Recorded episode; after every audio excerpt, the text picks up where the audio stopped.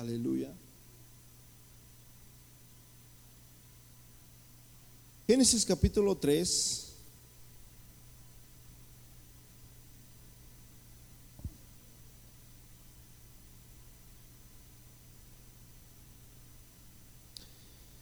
Dice, pero la serpiente era astuta más que todos los animales del campo que Jehová Dios había hecho, la cual dijo a la mujer, con que Dios os ha dicho, no comáis del árbol del huerto. Y la mujer respondió a la serpiente, del fruto de los árboles del huerto podemos comer, pero del, del fruto del árbol que está en medio del huerto, dijo Dios, no comeréis de él, ni le tocaréis para que no muráis. Entonces la serpiente dijo a la mujer, no moriréis, sino que sabe, sabe Dios que el día que comáis de él serán abiertos vuestros ojos y seréis como Dios, sabiendo el bien y el mal. Y vio la mujer que el árbol era bueno para comer y que era agradable a los ojos y árbol codiciable para alcanzar sabiduría. Y tomó de su fruto y comió y dio también a su marido, el cual así comió como ella. Entonces fueron abiertos sus ojos. Cierra tus ojos, Padre Celestial. Gracias Señor por tu palabra. Gracias de antemano por tu palabra, que es medicina, que tu palabra, Señor Jesús, que es viva, que es eficaz, que es cortante, Señor y Jesús, que es medicina para nuestro cuerpo, Señor. Te pedimos en esta hora, en el nombre de Jesús, que bendigas tu palabra, que bendigas, Señor, a mis hermanos en esta hora. Prepara, Señor Jesús, su corazón en esta hora, en el nombre glorioso de Jesús de Nazaret, Padre. Bendice. Bendice a mi hermano, Señor Jesús, y prepáralo, Señor, para que pueda escuchar tu palabra, Señor, en su corazón, en el nombre de Jesús. Amén y amén. Tome su lugar, hermanos. Aquí vemos, hermanos, cómo la serpiente, dice la Biblia que la serpiente era astuta. Cuando Adán y Eva, hermanos, fueron creados, Dios no los creó con el fin de que murieran. Hablaba hace rato el hermano Armando. Dios no creó a Adán y a Eva con el fin de que ellos murieran, ¿verdad? Dios los creó para que fueran eternos, porque hermanos, la Biblia dice que el pecado, Dios bendiga a Julio, amén, Dios bendiga a Chole y Dios bendiga también a Santos, amén, que está aquí con nosotros y a todos los que están aquí, Dios los bendiga. Entonces, la muerte entró cuando el hombre pecó, paz de Cristo. Así es como entra la muerte a cada uno de nosotros. Hermanos, yo quiero que usted cambie su perspectiva y que empiece a ver la eternidad, hermanos, como es. Porque el mundo, hermanos, y la ciencia que hay en el mundo, que la ciencia es mentirosa, es lo que dice en primera de, de Timoteo, la falsamente llamada ciencia, pero en la Biblia, hermanos, nos habla, hermanos, de lo que es la verdad y nos habla, mis hermanos, de que usted es el centro más importante en la vida. Paz de Cristo. La serpiente era astuta, Adán era eterno, Eva era eterno, nadie se había muerto, no había animales muertos, no había, ah, todo estaba perfecto, no había huracanes, no había tornados, no había terremotos como el que hubo, ¿cuándo fue ayer? En, en Argentina. Bueno, yo escuché uno que hubo acá también, en Alaska, ¿verdad? Hace, bueno, todos los días hay casi terremotos. Creo que hubo no sé cuántas réplicas, como 90 réplicas de ese terremoto de Alaska. No había terremotos, es más, tú te acercabas a un león y lo abrazabas y no te hacía daño. La serpiente, hermanos, no te hacía daño, no había mal, no había maldad. Era perfecto, porque dice la Biblia que cuando Dios creó, mis hermanos, el, el, mundo entero, según Génesis, dice que todo lo que Dios creó y vio Dios que lo que había hecho era bueno y dijo Dios, he aquí que todo es perfecto. Y la Biblia dice en Génesis, hermanos, que Dios terminó su obra. Gracias, hermano. Paz de Cristo. Voy a usar este ya. Dios, ¿me escuchan bien? Sí. Dios terminó su obra. O sea que ya todo está completo, ya todo está terminado. No había muerte, no había nada, pero dice que la serpiente, hermanos, indujida por Satanás, porque hermanos, Satanás es el padre de la mentira y dice la Biblia que ninguna verdad, perdón, que, que ninguna mentira procede de la verdad. Satanás es el padre de la mentira, se metió dentro de la serpiente y la serpiente era astuta. Hay una diferencia entre sabiduría y astucia.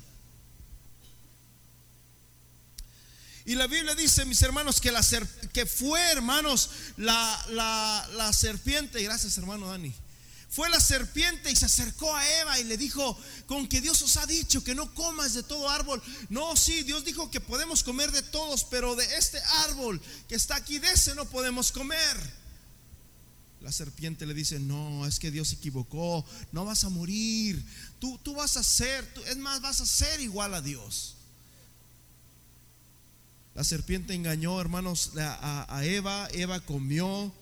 ¿Y sabes qué? Por eso muchos de los, principalmente en, la ley, ¿verdad? Le tenían, y muchos machistas todavía hasta la fecha le tienen mala fama a la mujer por eso. Que porque no, la mujer fue la que, la que, hermanos, Dios bendiga a las mujeres. Amén. Gracias a ellas, hermanos, estamos aquí. Gracias a ellas, hermanos, está la sociedad. El primer, la primera civilización, el, primer, ah, se me fue la palabra, que Dios creó, ah, se me fue, como comunidad, fue, hermanos, el matrimonio, fue el hombre y la mujer. Y hermanos, y es una bendición, es, es el único lugar donde, hermanos, tenemos que, que vivir en, en paz, en amor, en gracia, paz de Cristo. Posteriormente, mis hermanos, la semana pasada nos quedamos, ¿verdad? De cuando Jesús muere en, este, en Lucas, si era Lucas capítulo 24, Lucas capítulo 24, no había muerte, nadie se había muerto, pero hermanos, después de que Adán y Eva, yo no sé cuántos años pasaron, dice la Biblia que Dios siempre hablaba con el hombre pero llegó el día en que el hombre se escondió y, el hombre tuvo miedo y se empezó a esconder. Cuidado cuando alguien se quiere esconder.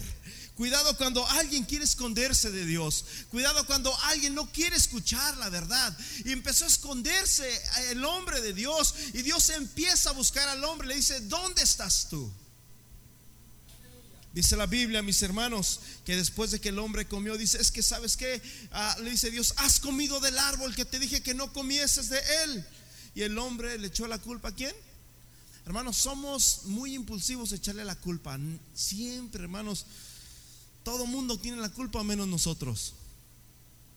Paz de Cristo.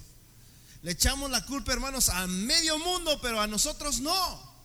Nosotros siempre somos los, los buenos de la, de la película, ¿verdad? Y el hombre le echa la culpa a la mujer.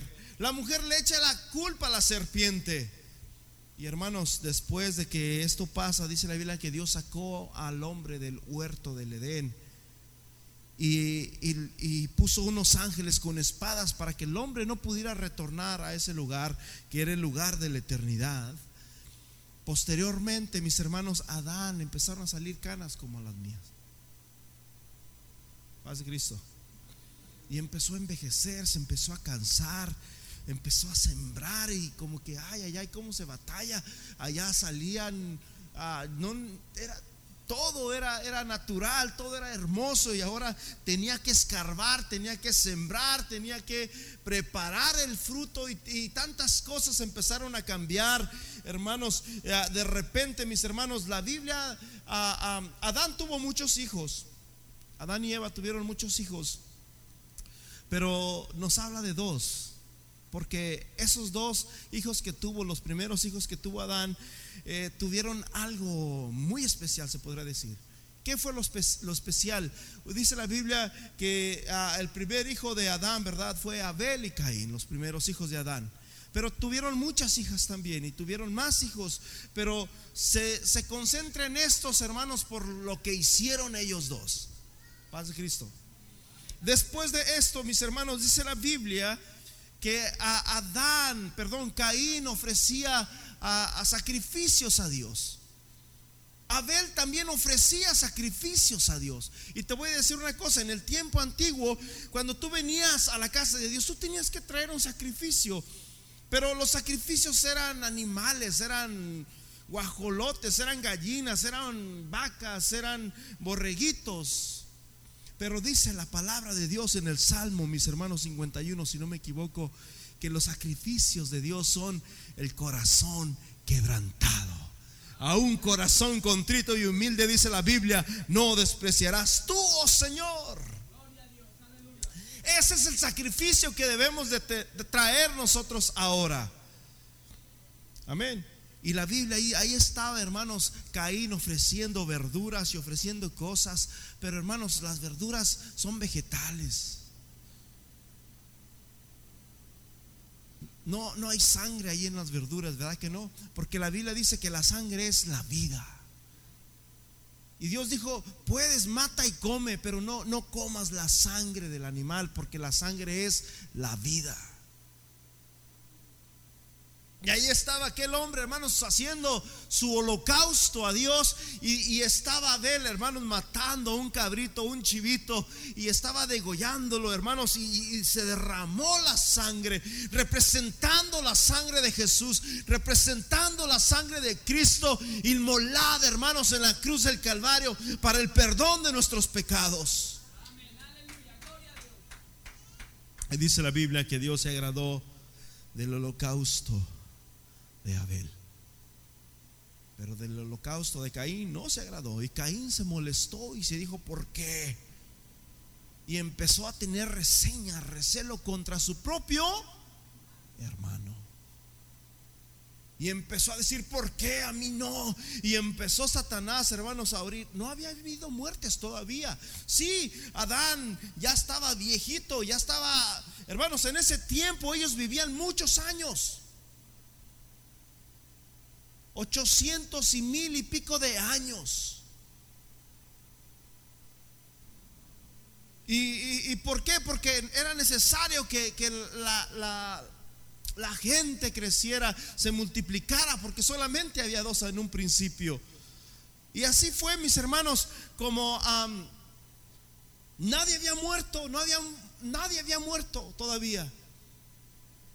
Y de repente, mis hermanos, entró en la vida de, Caín un deseo y dijo, ¿sabes qué? Te voy a matar, le dijo a su hermano. Y su hermano le dice, no, tú no me puedes matar a mí. Porque Dios, dice, Dios nos está mirando. No, pero yo te voy a matar. Y, le, dice, le dice Abel, no, pero es que si tú me matas, Dios me va a juzgar. Dios te va a juzgar a ti por lo que tú me hagas a mí. Hermanos, la Biblia dice que vino a Abel, perdón, vino a, ¿quién? Ya se me fue el nombre. Caín. Y mata a Abel, hermanos, en un campo. Esta semana, verdad, fue triste ah, la noticia. No sé cuántos se dieron cuenta de la jovencita adolescente que secuestraron en Norte Carolina el 5 de, de noviembre. La secuestraron en la mañana. Ella iba a prender su carro para ir a la escuela y cuando fue a prender el carro, las noticias cuentan de que una persona llegó y la metió al carro y se la llevó. Y abandonó el carro por allá y, andaban buscándola, ¿verdad? Eh, pusieron una recompensa de varios miles de dólares, después la subieron hasta 30 mil dólares por alguien que tuviera información sobre ah, el secuestrador. Y el martes de esta semana la encontraron, ¿verdad? En un estanque de agua muerta. Ya desecha su, su, pues, su cuerpo y todo, ¿verdad? Y, es triste, paz de Cristo. Es triste. Ah, esta semana, ah, estoy hablando de lo que es la muerte, ¿ok? Esta semana eh, miré también una noticia un poco triste, se podría decir. Una persona ah, ah, me da hasta sabe que contar estas cosas. No es que yo busque esto, hermanos, yo no busco estas cosas, salen y yo creo que usted también las conoce. Pero a veces no nos ponemos tanta atención, pero ah, salen todo este tipo de cosas. Hermanos, Caín mata a Abel. Cuando lo miró ahí, hermanos, derramando su sangre, ¿qué, qué, siente una persona cuando mata a alguien? Se siente horrible. En una ocasión, hermanos, casi, mm, según yo maté a una persona, y les he comentado, ¿verdad? Que iba en la camioneta, iba un borrachito por ahí, y yo iba en la camioneta de mi papá, y de repente le puso la mano en, el, en la camioneta como para subirse, y dije, este se va a subir, y yo le aceleré, y cuando le aceleré se quedó dando vueltas, vueltas. ¡Pum! Cayó derechito, no, no metió manos, no metió nada. Yo espantado, hermanos, nunca es horrible ese sentimiento que usted pueda imaginarse. Yo, hermanos, me fui, me encerré en mi casa y no salí ahí, estaba, hermanos, yo sentía que había matado a una persona. Se siente horrible, horrible, como usted no se imagina. O sea, el simple hecho de eso, hermanos. Este, y dice la Biblia, mis hermanos, que ahí estaba y ahí fue la primera muerte. Paz de Cristo. La primera muerte, hermanos, la vemos allá. La, muerte fue espiritual, porque ellos estaban en la eternidad. Vuelvo a repetir, Dios cuando lo creó a usted, Dios cuando creó a Adán y a Eva, Dios no lo creó con el fin de que murieran, con el fin de que fueran eternos. Eh, entró el pecado, hermanos, y por el pecado vino la muerte, dice Romanos. Pero hermanos, dice la Biblia que vino otra vez la vida. Vino Jesús y murió en la cruz del Calvario y resucitó al tercer día para que usted vuelva a tener la vida eterna y recuperar lo que el hombre había perdido. El primer día de la semana, Lucas 24, vinieron las mujeres. Había muerto Jesús. Tres días de haber muerto. Imagínese usted, una persona que ha muerto ya por tres días. Llegan las mujeres, llevaban aromas, llevaban flores, hermanos, al sepulcro y lo llevaban a Jesús cuando de repente, mis hermanos, se dan cuenta de que la, no había soldados, no había la, la piedra, hermanos, una piedra grande, estaba movida y dice la Biblia, mis hermanos, que cuando llegaron allí, eh, entraron al sepulcro y no había nada, estaba su ropa. Supongamos que Jesús traía corbata, así como ustedes me pueden ver a mí. Estaba todo ahí bien planchadito, bien bonito, pero no estaba su cuerpo. Nomás estaban sus lienzos. Porque la Biblia dice, mis hermanos, que carne y sangre no pueden heredar el reino de los cielos, pero Dios va a transformar nuestro cuerpo en un cuerpo glorioso. Cuando llegaron ahí, versículo 5, tuvieron temor y bajaron el rostro a tierra y dijeron, y, y les dijo, ¿verdad? Este hombre o este ángel, ¿por qué buscáis entre los muertos? Al que vive. Hermanos, si hay algo precioso para nosotros, hermanos, como cristianos, es saber que Jesús resucitó. Saber que Jesús resucitó. Miren, ah, el otro día les compartí, ¿cuántos han leído el libro del mártir de las catacumbas? Nos habla muchas historias de hermanos que murieron por la fe. Y este, esta historia de los mártires, este libro se escribió o, 200 años después de Jesús. Es la historia de este libro, ¿verdad? Ya eran 200 años que habían pasado. Y nos habla la historia de un soldado romano que era muy valiente, que era grande, era una persona valiente, era una persona, hermanos, era de alto rango. Y para que sea de alto rango es porque es una persona ah, con una capacidad tremenda este hombre. Y dice la Biblia que este hombre se llamaba Marcelino. Marcelino dice que cuando llegó a Roma lo mandaron traer porque tenían un, ah, un puesto para él muy importante donde prácticamente él se iba a ser millonario, iba a ser rico. Y cuando llegó Marcelino a Roma, dice ah, la historia que estando ahí eh, empezaron a, traer a, varios hombres, ¿verdad? Que empezaron a domar leones en el Coliseo romano. Y, los, y los leones y todos se, comían, ¿verdad? A las personas, eran gladiadores que trataban de pelearse, los, los devoraban. Pero entró un gladiador, entró un gladiador, no recuerdo el nombre del gladiador, para serles sincero, porque no tenía planes de hablarles esta historia entró este gladiador y dice que cuando entró este gladiador, eh, estaba este Marcelo con su amigo y le dice, no hombre, estos, hay otro que tienen encerrado allá, que creo que lo van a sacar hoy, ese es el mejor de todos. Y lo sacaron, hermanos, este, a este hombre, este gladiador. Y cuando llegó, hermanos, un oso, eh, aquel león grande, dice que Pram llegó y Pram lo mató a la primera. Y luego le sacaron otro, hermano, que no había comido por tantos días y lo sacan, hermanos. Y cuando lo sacan, dice que empezó a venir y, cuando empezó, dice que, que, llegó con una daga chiquita este gladiador y dice que le dio, pero no le alcanzó a dar en el corazón. Le dio en, un, en uno de sus, de, sus, de sus patas, se podría decir.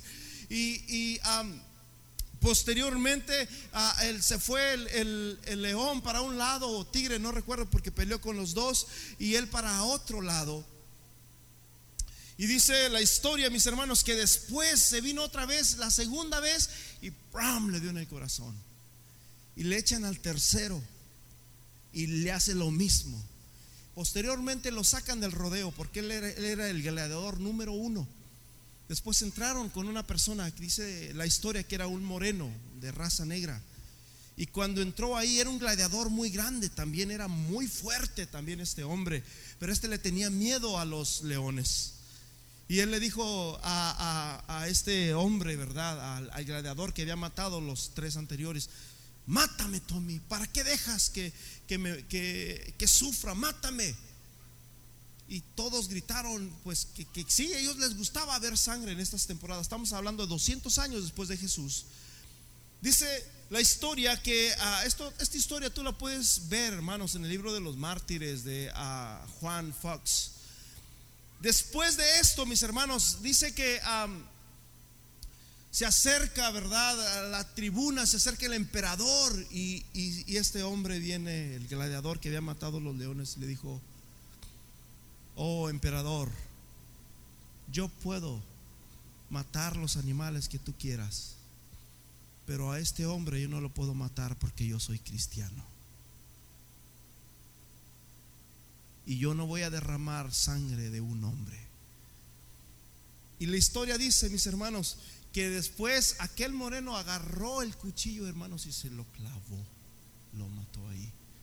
Y el, este hombre que era cristiano tenía dos días de haber sido cristiano. Ahí murió. Después sacaron, hermanos, a, unos jovencitos, sacaron unos jovencitos, ¿verdad? Y los, los trajeron, unas jovencitas que los trajeron y empezaron a cantar un canto. No recuerdo el canto, pero es un canto bonito.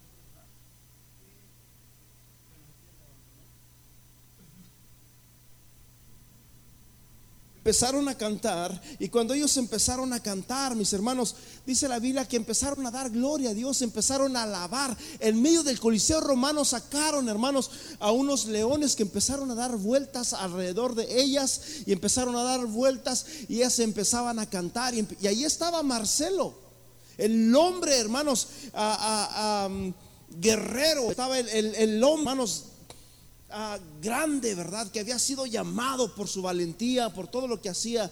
Él era un hombre muy valiente, pero él dice que siempre le tenía miedo a la muerte.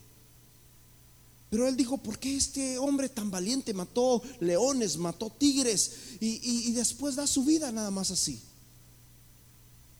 Después entran estas jovencitas y empezaron a cantar y empezaron a adorar a Dios y llegan los tigres y también las matan. ¿Por qué?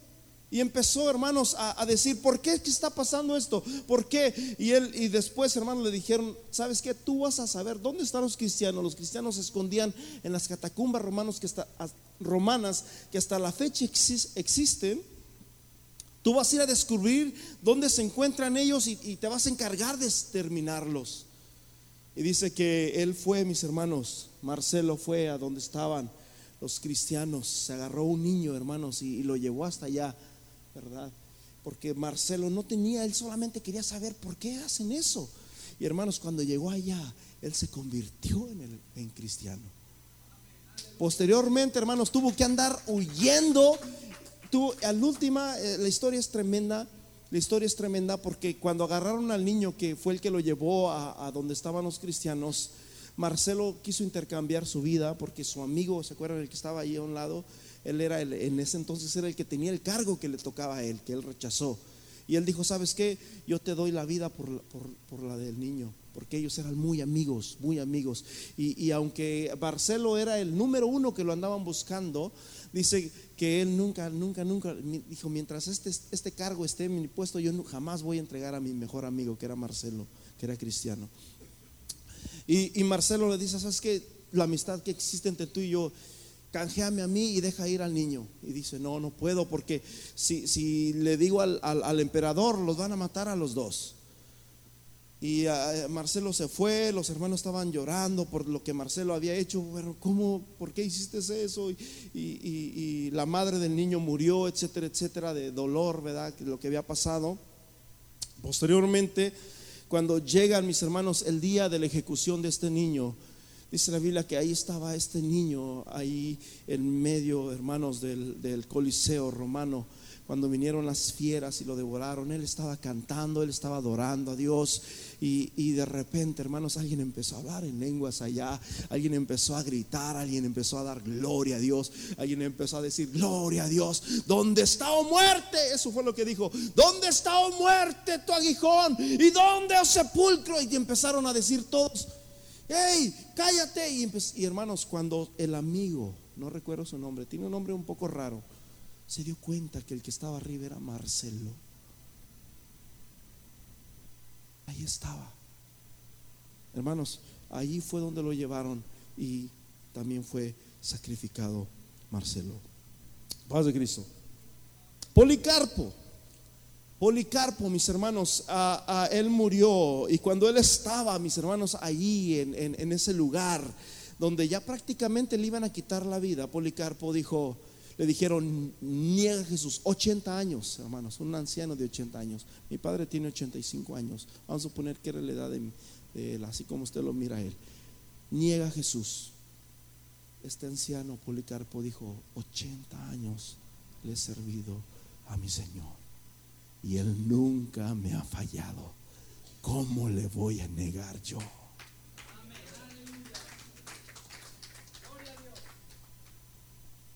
Tantas historias, hermanos, en, estos, de todo lo que pasó, de todo lo que hicieron estos hombres. Pero yo quiero decirte una cosa, hermanos, la mejor historia. Otra historia, les voy a contar. Era la historia de, de un hombre que cuando lo estaban, lo iban a sacrificar, Hermanos, fueron, fueron de lo peor que usted se puede imaginar, ¿ok? Era de lo peor lo que se hacían, eh, muchos martirios muy feos que usted no se puede imaginar. Yo se los podía decir, pero no me atrevo a decírselos por cuestión de, ah, sanidad mental, se podría decir. Ok, este hombre, hermanos, estaba ahí y dice que le dijeron, niega a Jesús, niégalo. Y este hombre lo negó, era un joven o no recuerdo, era una persona, no dice exactamente su edad, y lo negó y ahí estaba una jovencita de 16 años. Y le dice, oh, qué cobarde eres, le dice la jovencita.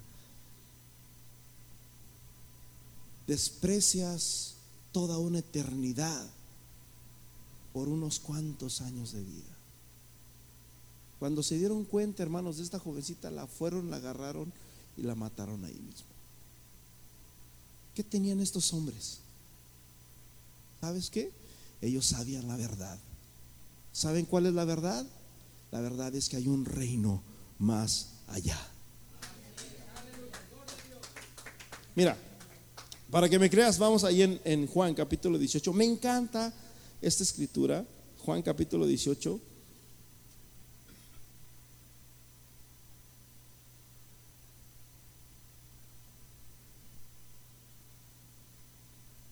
18, 28. Llevaron a Jesús a la casa de Caifás, al pretorio, por, era la mañana, y, ellos no entraron en el pretorio. Ya llevaban a Jesús para encarcelado para juzgarlo. Versículo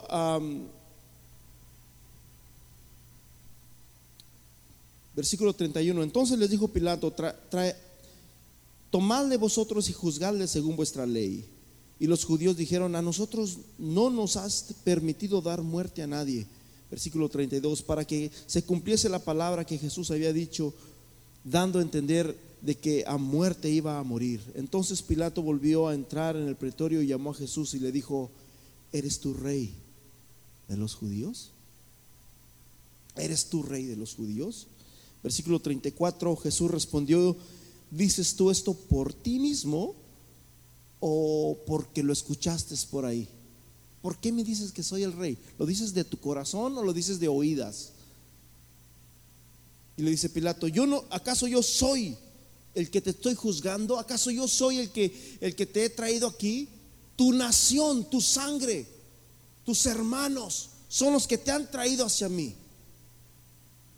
Respondió Jesús y le dijo, mi reino no es de este mundo. Jesús, hermanos, después de que Pilato le dice, yo no te estoy juzgando, tú no estás aquí porque yo te mandé traer, tú estás aquí porque tu nación te trajo. Jesús le responde la pregunta, ¿cuál era la pregunta? ¿Eres tú el rey de los judíos? Esa era la pregunta. Pero Jesús le dice, lo dices por ti, porque Jesús no le contestó, lo dices por ti lo dices porque lo oíste. Dice, yo no soy, ¿acaso yo soy de tu nación? ¿Acaso yo soy judío? Tu nación y los principales sacerdotes te han traído a mí, te han entregado a mí. Y Jesús le respondió la pregunta que Pilato le dijo, porque Jesús es caballeroso, hermanos. Jesús responde, amén. Mi reino, dice Jesús, no es de este mundo. Si mi reino fuera de este mundo, mis servidores pelearían para que yo no fuese entregado a los judíos. Pero dice, mi reino no es de aquí. Y un cristiano verdadero tiene que saber, hermanos, que el reino de Dios no está aquí, está en el cielo. Aleluya. Gloria a Dios. Y Pilato le dijo, nuevamente Pilato le dice, o sea que eres rey, tú dices, hablas de un reino. Si dices de un reino es porque hay un rey. O sea, ¿eres rey? Paz de Cristo. Y le dijo entonces Pilato, luego, ¿eres tú rey? Y respondió Jesús, tú dices que soy rey. Yo para esto he nacido y para esto he venido al mundo, para dar testimonio a la verdad. Y todo aquel que es de la verdad, oye mi voz. ¿Cuántos oyen esa voz? Dije, ¿cuántos oyen esa voz? Hermanos, qué importante es oír esa voz. Adán, perdón, Eva escuchó la voz de la serpiente. Era similar a la de Dios, pero era no te pasa nada, todo va a estar bien, este no no es como tú te imaginas, era la voz de la serpiente. Por eso dice la Biblia, hermanos, en 2 de Corintios capítulo 11 que no como, como a la serpiente con su astucia engañó los sentidos de Eva. Vuestros sentidos de alguna manera se han extraviado de la sincera verdad de Dios en Cristo Jesús. Hay una verdad en el mundo. Y esta verdad muy, no se predica tanto en las iglesias, hermano, de hoy en día. Y yo necesito que usted la entienda y que usted, hermanos, la agarre y la tome, porque esta verdad es la única verdad que puede salvar su alma.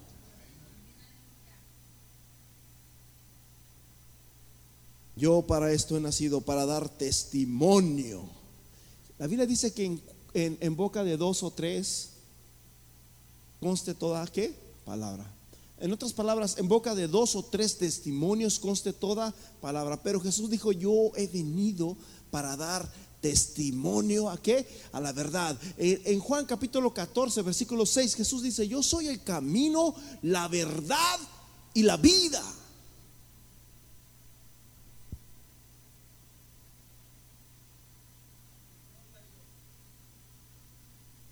Versículo 38. Y le dice Pilato, la pregunta mágica, la pregunta, mis hermanos, que no se puede conocer, que no todo el mundo conoce, porque dice la Biblia que a Dios le plació, a Dios le plació. O sea que no podemos anegar, alegar a esto, a Dios le plació darnos a conocer el conocimiento de su verdad a través de la locura de la predicación no a través de fábulas, no a través de la ciencia, sino a través de la locura de la predicación. Versículo 38, y Pilato le contesta a Jesús y le dice, ¿qué es la verdad. ¿Qué es la verdad? Ay, esto me lo quitaron de ahí. Bueno, ya, ya me, me salí. Hermanos, hay una verdad. ¿Cuántos dicen amén?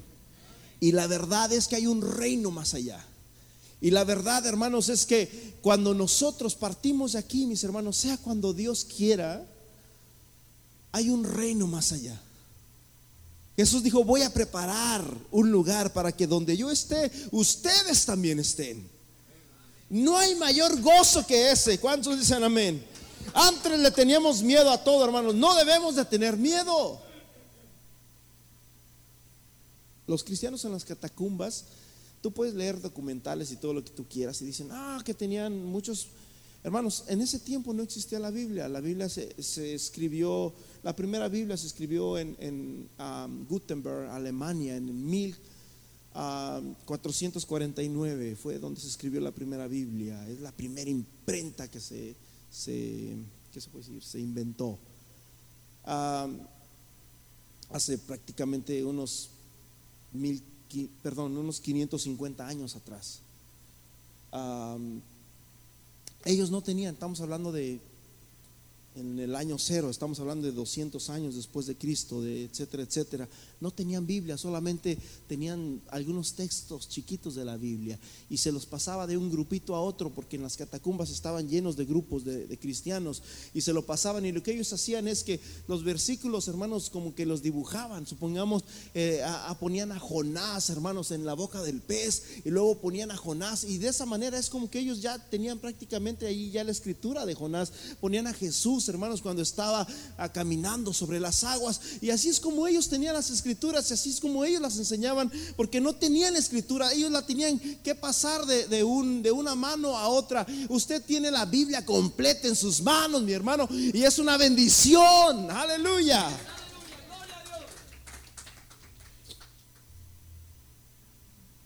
¿Por qué buscáis entre los muertos al que vive? Si Cristo no resucitó, hermanos, vana es entonces vuestra fe. La Biblia dice que cuando llegaron, hermanos, en el versículo, estamos en Lucas 24, 10, llega María Magdalena, llega Juana, la madre de Jacobo, y las demás, a donde estaban los apóstoles, y le dijeron, ha resucitado, no estaba ahí, no estaban los soldados, la piedra estaba movida y, ahí estaba solamente su, ropa y, y de repente estábamos nosotros mirando tristes cuando de repente se paró un ángel, se paró una persona detrás de nosotras y nos dijo, ¿por qué buscáis entre los muertos al que vive? Y ellas se voltearon y le dijeron, oh, si tú te lo has llevado a algún lugar, dinos dónde le has puesto para que vayamos y le llevemos estas rosas. Dice el versículo 11, Lucas 24, 11, que ellos dijeron, estas ya están como loquitas. Dios bendiga a las mujeres. Ellas fueron, hermanos, las primeras que Dios les dio esto. ¿Sabes por qué? Porque ellas siempre han sido demigradas.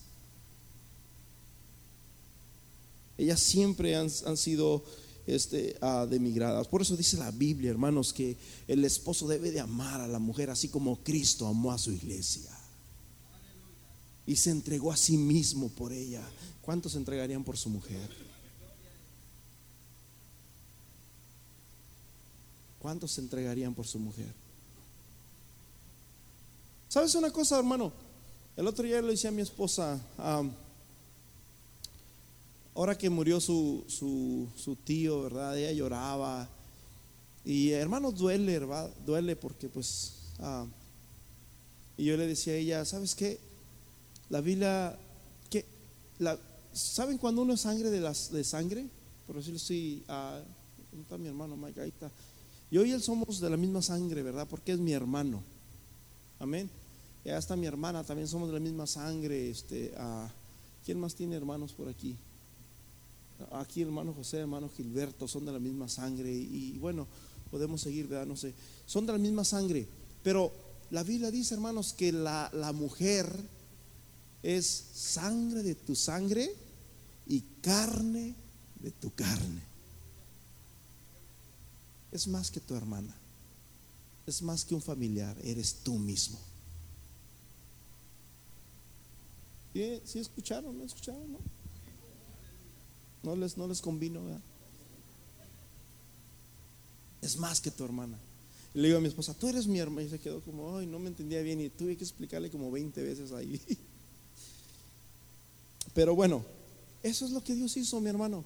Eso es lo que Dios hizo. O sea, no solamente ah, somos como familia en, la misma sangre, sino ahora eh, es como si somos uno. De tal manera que cuando ella, ella está dolida, hermanos, yo me duelo también.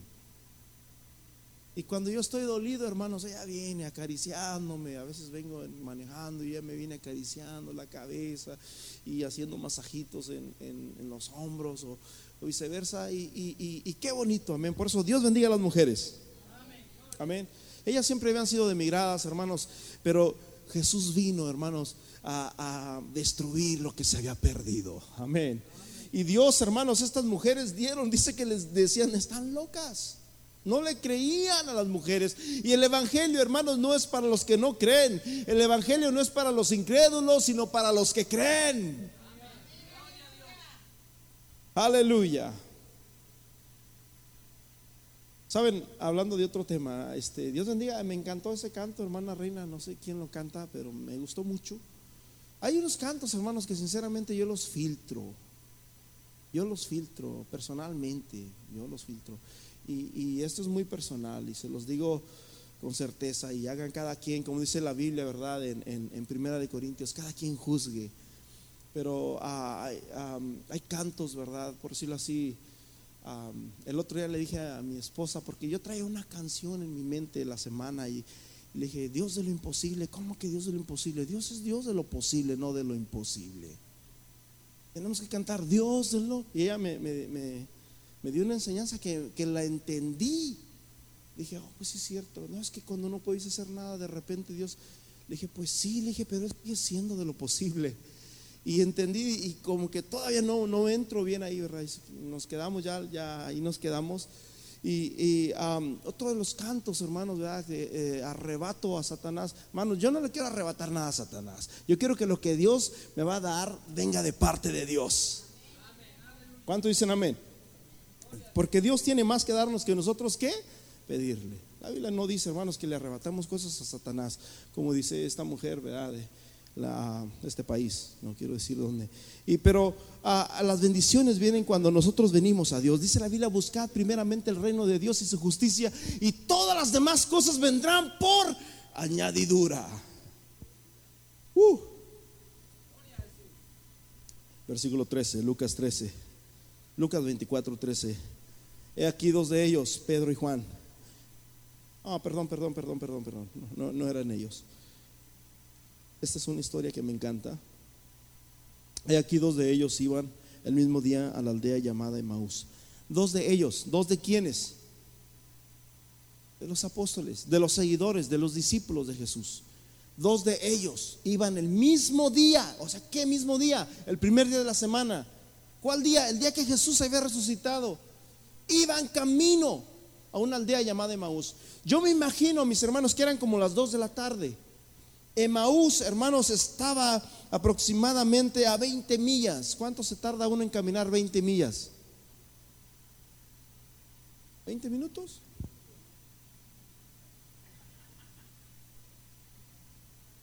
Yo le, yo le, puse, hermanos, el, el GPS de mi casa ah, esto, lo hice la semana pasada. Lo puse el GPS de mi casa porque me quedé la semana pasada en esto. Y 20 millas me dio como hasta la salida 12, me, parece. De mi casa hasta la salida 12. Vamos a poner de aquí, de Camin, de aquí donde estamos ahorita, quizás a Kenton o no sé, más o menos. Ya ves que ahorita con el mapa te dice bien rápido las millas que son. Y le puse ahí, ¿verdad? Eran me salieron como 6, 7 horas para ir caminando en, el mapa. So, yo me imagino que estos hombres salieron como a las 2 de la tarde, porque dice la Biblia que cuando llegaron, hermanos, a Emaús, donde ellos iban, ya estaba oscuro. Y en ese tiempo, mis hermanos, ellos salían por causa del sol, porque acuérdense bien que allá no era como, como Georgia, que hay árboles, no, allá es desierto. Entonces ellos tenían que salir en los viajes por las tardes, hermanos, o por la noche, ¿verdad? Bueno, ya noches ya no podían por causa de los ladrones, pero ah, salían por las tardes, aprovechaban el tiempo. yo me imagino que salieron como a las 2 de la tarde, llegaron como a las 7 de la noche. Y dice que cuando iban caminando, mis hermanos, ellos iban hablando entre sí, iban discutiendo una cosa. ¿Qué era lo que iban discutiendo? Eran discípulos de Jesús, eran seguidores de Jesús, pero había discordia entre ellos. Iban discutiendo en que si sí o si no, cuál era lo que iban discutiendo. De repente dice la Biblia, mis hermanos, que Jesús caminó y se acercó a ellos y ellos no se daban cuenta que Jesús iba con ellos. Y muchas veces nosotros vamos caminando a Emaús y no nos damos cuenta de que Jesús iba con nosotros. ¿Quiénes son estos? Mira, en ese tiempo había muchos de, los discípulos que seguían a Jesús, ¿verdad? Que ellos creían, hermanos, de que Jesús era el rey. Y que, porque Jesús les decía que Él era el rey, que Él era el rey del reino y el reino. Y Jesús le decía, pero es que mi reino no es de aquí. Pero ellos no entendían, ellos creían de que Jesús iba a restaurar, hermanos, el reino de Israel. Porque, hermanos, el reino de Israel fue dispersado, hermanos, por Nabucodonosor, por ah, Babilonia. Después llegaron los griegos, después llegaron Roma. Y el reino de Israel estaban gobernados, o sea, no, no, eran libres. Ellos querían ser independientes, que un, se levantara un rey y gobernara a ellos. Y, y ellos creían que Jesús era ese hombre. Ellos las profecías de la Biblia las hacían muy al personal, muy aquí, muy a nosotros, muy de, este tiempo. Pero hermanos, lo que Jesús hablaba era algo más allá, era eterno, no era temporal, era eterno, era en el cielo, no era en la tierra.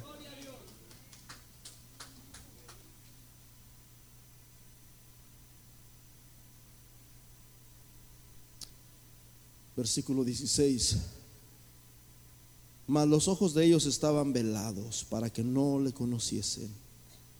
Nadie ha resucitado. ¿Quién ha mirado que alguien ha resucitado por sí mismo? Sí, pero resucitó a Lázaro, sí, pero Jesús lo hizo, pero ya no está Jesús. Ahora Él está en un sepulcro. Y venían discutiendo, mi hermano. Pero ¿cuál? ¿Por qué es que iban ellos a Maús? Ellos se habían dado cuenta, ellos sabían que Jesús había resucitado, que las mujeres habían dicho que Jesús había resucitado y ellas, hermanos, creían y ellos lo, confesaban de una manera contundente. Sin embargo, ellos tenían dudas y decían, no, ¿cómo es posible? Iban discutiendo cuando Jesús se acerca con ellos, hermanos, y les empieza a decir, Jesús, ¿por qué estáis tristes? Versículo 18 respondió uno de ellos, se llamaba Cleofas y le dijo, ¿eres tú el único forastero en Jerusalén que no ha sabido las cosas que han acontecido en ella en estos días? Entonces él le dijo, ¿qué cosas? Y le dijeron ellos, de Jesús Nazareno, que fue varón profeta poderoso en obra y palabra delante de Dios y de todo su pueblo. Versículo 20. Y como le entregaron a los principales sacerdotes y nuestros gobernantes y, y se lo sentenciaron a muerte y le crucificaron, pero nosotros esperábamos que él era el que había de redimir a Israel. O sea que ellos creían de que Jesús iba a restaurar el Israel de ahora. Pero como no lo hizo, se decepcionaron. Y se fueron, hermanos, a sus tierras. Dijeron, ¿sabes qué? Yo ya no, yo ya no, ya, yo ya, ya no vengo, yo ya, ya abandono esto, dejo de creer. Parece que nos engañó Jesús. Él dijo que él iba a ser el que iba a restaurar esto, pero no lo hizo, no lo logró. Jesús iba con ellos, hermano. Aleluya. Dije, Jesús iba con ellos. Uh. Nosotros esperábamos, hermanos, a veces no es como nosotros esperamos, ¿verdad? Es como Dios quiere. ¿Cuánto dicen amén? Nosotros esperábamos que Él era el que había de redimir Israel. Ahora, además de todo esto, hoy es el tercer día que están hablando ellos. Ya es el tercer día que aconteció. Versículo 22, aunque también nos han asombrado unas mujeres. Ellos sabían que había resucitado. Ellos habían escuchado a las mujeres, pero dijeron, están locas. Nadie ha resucitado jamás. aunque también nos han asombrado las mujeres entre nosotros, los que antes del día fueron al sepulcro, y como no hallaron su cuerpo, vieron, vinieron diciendo que también habían visto visión de ángeles, quienes le dijeron que Él vive. Pero nosotros pensábamos que Él iba el que Él era el que nos iba a redimir. Nosotros pensábamos que Él era el que nos iba a libertar. Y Jesús, hermanos, iba con ellos. ¿Cuánto dicen amén a eso? Versículo 24, fíjate hasta dónde sabían ellos. Eso fue tempranito en la mañana.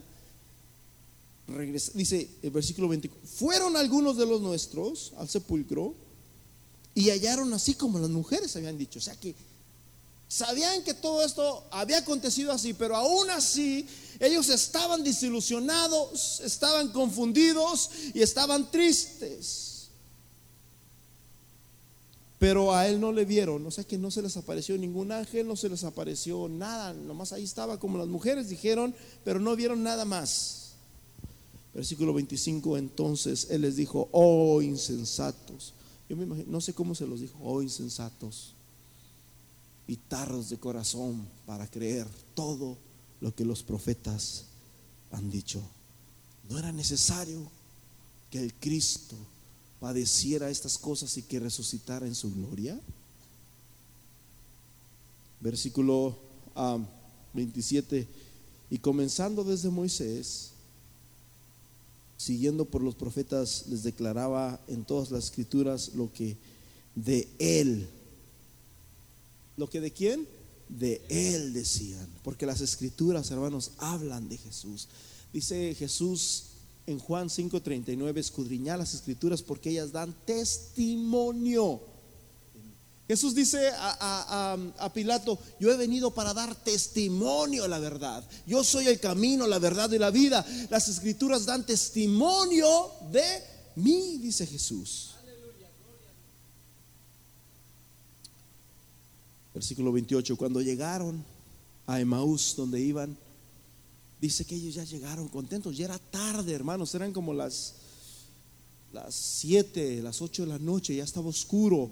Y dice que Jesús se hizo de los que iba de paso, no, yo voy más adelante, voy a la región que está. No, no, no, quédate con nosotros, se hace noche, por favor, quédate con nosotros. Mira, hay ladrones en el camino.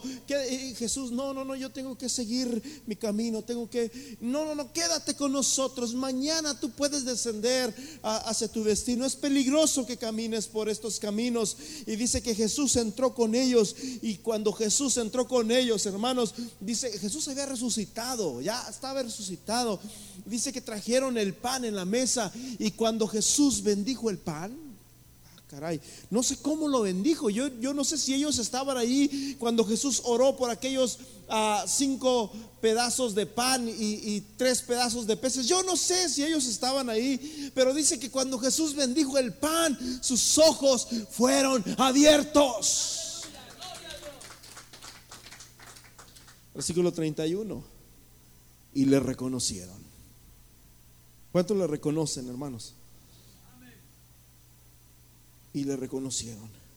Y empezaron a decir nosotros, con razón sentíamos un gozo mientras veníamos caminando, sentíamos un gozo inefable en nuestro ser. No sabíamos por qué era. Jesús iba con ellos, Jesús va con aquellos, Jesús va con usted. Él prometió que iba a estar con nosotros todos los días del mundo.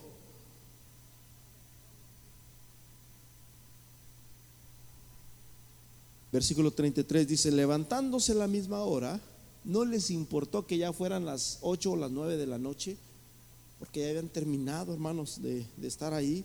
Y era noche, ya no era, ya no era tiempo de caminar dice que no les importó. Levantándose a la misma hora estos dos hombres, se fueron a Jerusalén. Probablemente, hermanos, si eran las nueve de la noche, llegaron a la una de la mañana allá a Jerusalén. Versículo 33. Levantándose en la misma hora, volvieron a Jerusalén y hallaron a los once reunidos y a los que estaban con ellos, que decían, ha resucitado y, el Señor verdaderamente ha aparecido a Simón. Entonces ellos contaban las cosas que les había acontecido a ellos en el camino, cómo había, cómo le habían reconocido al partir el pan. Y mientras estaban hablando de todas estas cosas, Jesús se paró en medio de ellos y les dijo, paz a vosotros. Estaban asombrados, hermanos, estaban estaban asombrados. Primera vez que habían visto a un muerto, hermanos, vivo. Y dice la Biblia, hermanos, que estaban atemorizados. ¿Pero por qué estaban atemorizados? ¿Alguien sabe por qué? Porque pensaban que era un espíritu. Es lo que dice el versículo 37. Es un espíritu. Estaban atemorizados. No sabían si sentir gozo o si sentir miedo. Y Jesús les dice en el versículo 38, ¿por qué estáis turbados y vienen a vuestro corazón pensamientos satánicos? Padre Cristo, ¿por qué dejas que estos pensamientos lleguen a tu corazón? Y le dice Jesús, miren mis manos, miren mis pies, yo mismo soy. Y luego dice Jesús, un espíritu no tiene que carne ni huesos, como veis que yo tengo. Y diciendo esto les mostró las manos, les mostró los pies, y como todos ellos de gozo no lo creían, estaban maravillados, les dijo, ¿tenéis algo de comer? Entonces le dieron parte de un pez asado en un panal de miel y lo tomó y comió delante de ellos y les dijo, estas son las palabras que os hablé estando aún con vosotros, que era necesario que se cumpliese todo lo que está escrito de mí en la ley de Moisés y en los profetas y en los salmos. Entonces les abrió el entendimiento para que comprendiesen las escrituras y las escrituras son la verdad, hermanos. Y les dijo, así está escrito y así fue necesario que el Cristo padeciese y resucitase el tercer día de los muertos y que se predicase en su nombre el arrepentimiento y el perdón de pecados en todas las naciones, comenzando en Jerusalén. Y la Biblia dice en Hechos capítulo 4, versículo 11, que en ningún otro nombre hay salvación, porque no hay otro nombre dado a los hombres en quien podamos ser salvos. Hay que predicar en el nombre de Jesús el arrepentimiento y el perdón de pecados, hermanos. Esta es la verdad.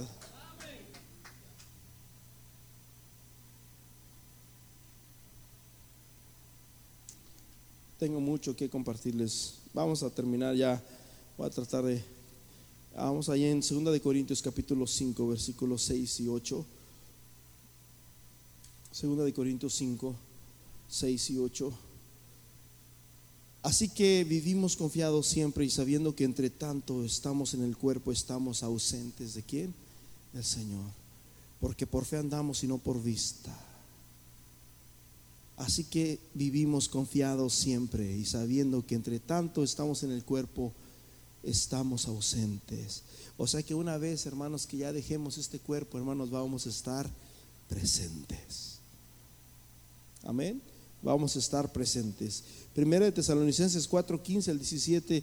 No os entristezcáis como los otros que no tienen esperanza, porque si creemos, hermanos, que Jesús murió y resucitó, así también traerá Dios con Jesús a los que murieron en él. Entonces, hermanos, la muerte, hermanos, para el cristiano, hermanos, es ganancia. Dije, la muerte para los cristianos es ganancia. No debemos de estar tristes. No debemos de estar, sí nos duele, mis hermanos, pero sabemos bien de que si nosotros permanecemos fieles, hermanos, debemos de tener la certeza de que le vamos a ver. Amén. Dice Job, yo sé que mi redentor vive y que aún después de deshecha esta mi carne, he de ver con mis ojos a Dios. ¿Qué mayor gozo que ese? ¿ah? No, hermano, no se compara con lo que hay aquí en la tierra, para nada. ¿Mm? Segunda de Corintios 4, 15.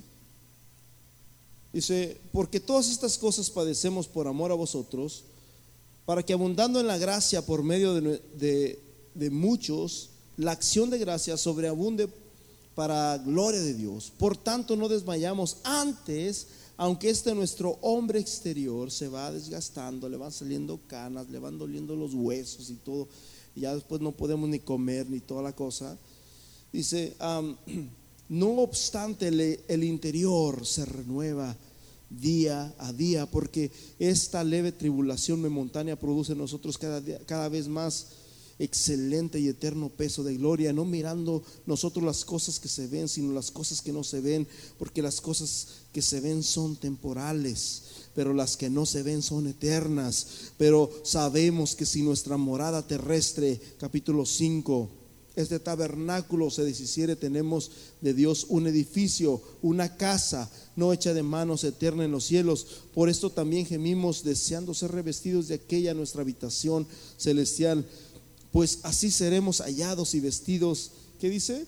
Desnudos, porque asimismo los que estamos en este tabernáculo gemimos con angustia, aunque ni quisiéramos ser desnudados, sino revestidos para que lo mortal sea absorbido por la vida. Mas el que nos hizo para esto mismo es Dios, quien nos ha dado las arras del Espíritu. Así que vivamos siempre confiados en Él. Mateo capítulo 10, versículo 28, Jesús dice, no temáis a los que matan el cuerpo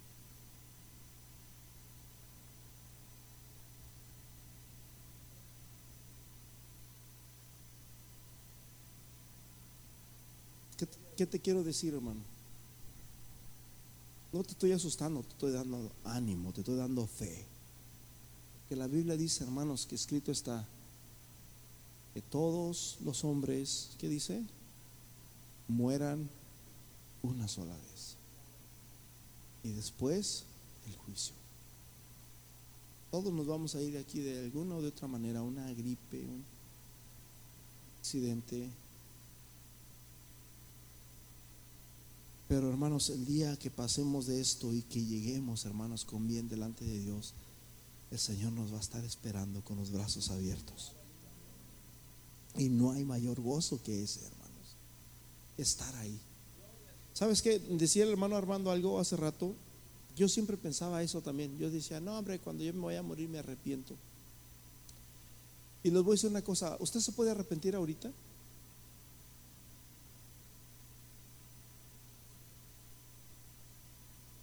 Porque la Biblia dice, si oyes hoy su voz, no endurezcas tu corazón. ¿Sabes cómo es que viene el arrepentimiento cuando oyes la voz de Dios? No es, no es por ti. Dios te ha hablado hoy, te ha hablado ayer, te ha hablado tantos días. O sea, que no es cuando tú quieres, no es ya me arrepiento, Señor, perdón. Dios sabe, hermano.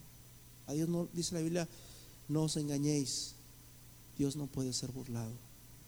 Todo lo que el hombre sembare, eso segará ya estoy ahí muerto, ya desperdicié mi vida, anduve con prostitutas, anduve de vicioso, anduve haciendo esto y lo otro. Y ah, Señor, perdóname, ahora sí, Señor, ya me muero. Amén, gloria a Dios. No, hermano, no es así. Dios conoce el corazón. Así que si oyes hoy su voz, no endurezca su corazón.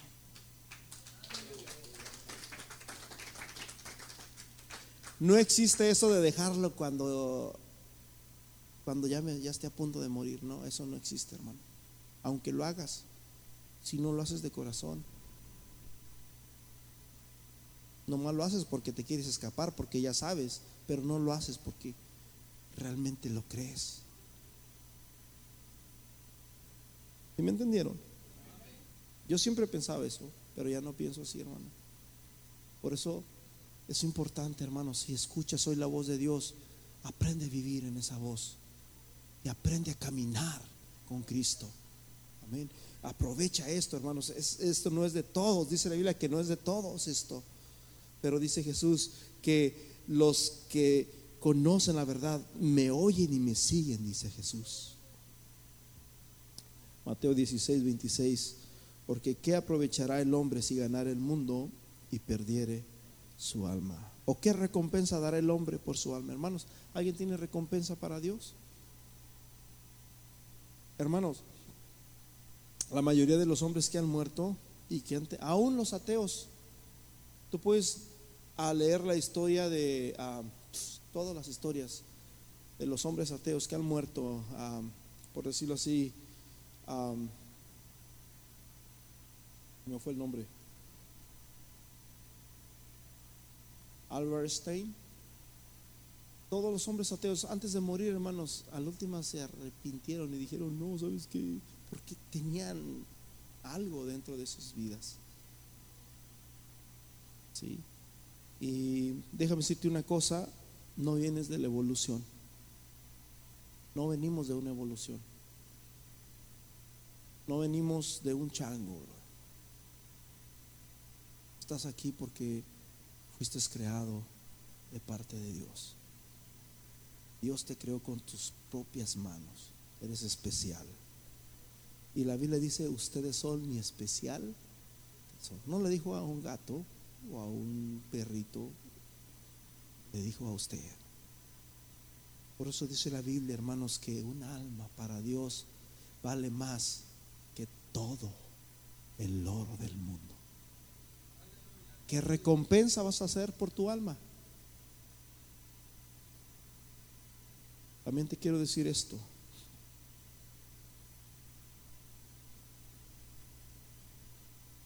Mucha gente dice que Dios es malo porque Dios anegó el mundo, Dios mandó fuego sobre Sodoma, pero Dios siempre habló antes de hacer juicio.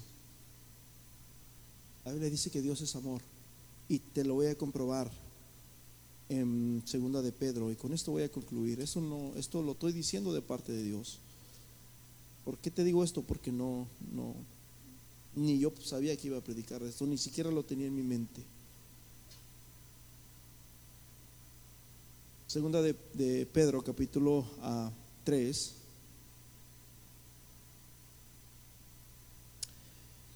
en el versículo 5, vamos a leer del 5 en adelante. Esto se ignora voluntariamente que en el tiempo antiguo fueron hechos por la palabra de Dios los cielos y la tierra, y que proviene del agua y por el agua subsiste.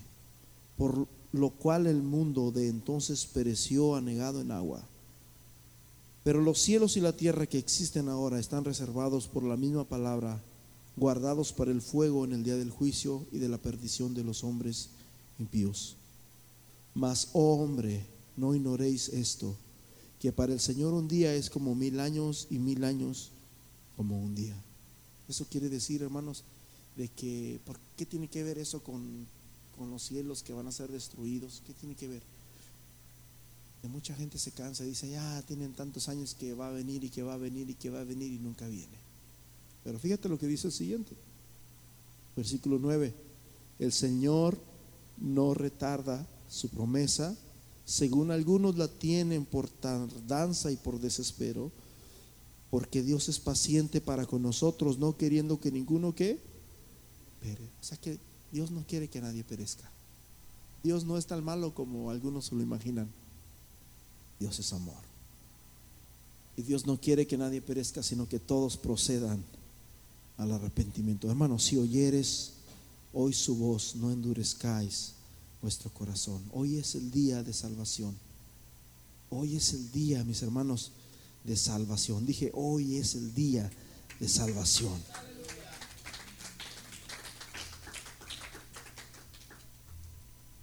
No esperes estar ahí en el último segundo. Dios conoce tu corazón y también el mío. Y Dios sabe, hermanos, cuando realmente nosotros lo hacemos de corazón y cuando no. Dios, Dios conoce todo. Dice que aún no está la palabra en nuestra boca y, yo, y Dios ya la conoce toda. En Gálatas hay una escritura bien preciosa. Y ya vamos a ponernos en pies.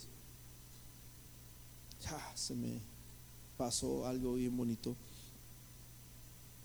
Los judíos creían en Abraham. Eh, y Abraham y Abraham y Abraham y Abraham. Pero no creían en la resurrección algunos de ellos. Y déjame decirte una cosa, los judíos hasta la fecha es lo mismo. Que muchos dicen que tienes que aprender la lengua judía y no, no hermanos. Si no le creyeron a Jesús en ese tiempo, que era más ahora. Pero dice la Biblia que nosotros somos el verdadero Israel, los que por fe creemos en Cristo Jesús. Paz de Cristo. Fíjate bien, Gálatas capítulo 20, con Cristo estoy juntamente crucificado y ya no vivo yo, mas Cristo vive en mí. Y lo que ahora vivo en la carne, dice, lo vivo en la fe del Hijo de Dios, el cual me amó y se entregó a sí mismo por mí. Con Cristo estoy juntamente crucificado y ya no vivo yo, mas Cristo vive en mí. Ya no vivo yo, diga conmigo, ya no vivo yo, mas Cristo vive en mí. Y lo que ahora vivo en la carne, lo vivo en la fe del Hijo de Dios. Ah, ah, ahorita, mientras leía este versículo de ya no vivo yo, se me vino, ah, es que segunda de Corintios capítulo, capítulo, santo Dios, perdónenme hermanos, es que tengo que decirles esta escritura.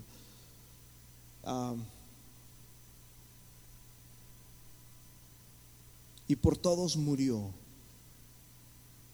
Capítulo 5, Primera de Corintios. Yo me creo que es primera, de, primera o segunda de Corintios, capítulo 5, pero estoy seguro que segunda de Corintios, en el capítulo 4, capítulo 5. Y por todos murió, para que los que viven ya no vivan para sí, sino para aquel que murió y resucitó por ellos. ¿Sí? ¿Lo, lo tiene? 5.15, ah, gracias, gracias. Dice, y por todos murió. 14, porque el amor de Cristo nos constriñe pensando esto, que si uno murió por todos, luego todos murieron. Y por todos murió para que los que viven ya no vivan para sí, sino para aquel que murió y resucitó por ellos. De manera que nosotros de aquí en adelante a nadie conocemos según la carne. Y aún si a Cristo conocimos según la carne, ya no lo conocemos así. De modo que si alguno está en Cristo, nueva criatura es. Las cosas viejas pasaron y aquí todas son hechas nuevas. Si conocimos a Jesús y anduvimos con Él, ya no lo conocemos así, ahora lo conocemos como el Rey de Reyes y Señor de Señores. Oh, Ramaralaya Sala, Maralaya. Los discípulos, los, el pueblo de Israel creía en Abraham, en Abraham, en Abraham y en Abraham, pero no creían en Jesús. Y Jesús les dice, ¿sabes una cosa? Les dice Jesús,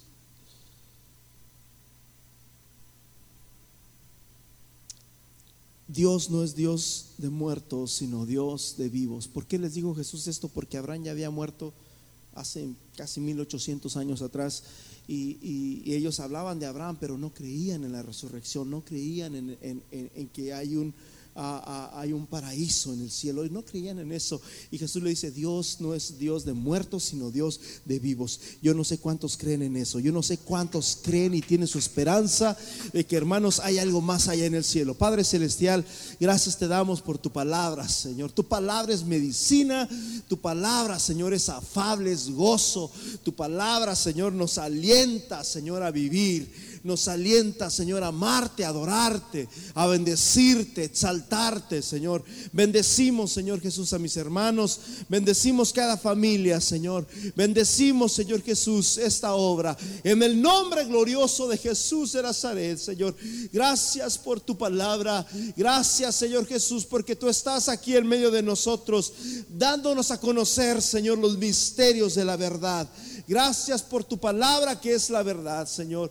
Y, Señor, te pido por aquel, Señor, que aún no se ha arrepentido y que vive con la falsa esperanza de que lo va a hacer al último momento, sin saber, sin darse cuenta que eso no va a ser así que no podemos engañarte a ti, Señor, que es hoy, entre tanto que se dice hoy.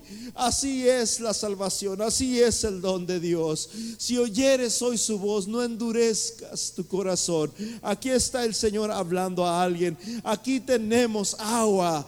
¿Quién puede ser bautizado? Dice el eunuco aquel. Aquí hay agua que impide que yo sea bautizado. Alguien quiere arrebatar el reino de los cielos. Puedes entrar a él. No tienes que traer recompensa, solamente tienes que creer que Jesús murió y resucitó y está sentado a la diestra del poder, de la majestad de Dios en las alturas y ha reconciliado consigo mismo todas las cosas, las que están en el cielo como las que están en la tierra, haciendo la paz entre ambos y dándonos entrada al reino de su amado Hijo a través de la cruz, a través de la sangre. Somos libres y somos salvos de esta ira, somos salvos del pecado, somos salvos de la muerte a través de la sangre de Jesús de Nazaret, el cual murió y se dio, se dio a sí mismo por amor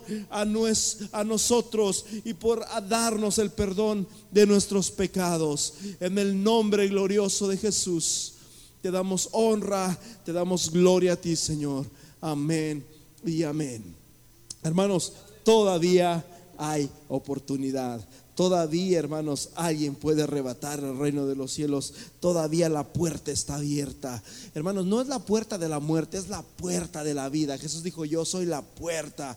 Y el que por mí entrare, dice Jesús, será salvo. Amén. El Señor me los bendiga, hermanos, que tengan una excelente semana.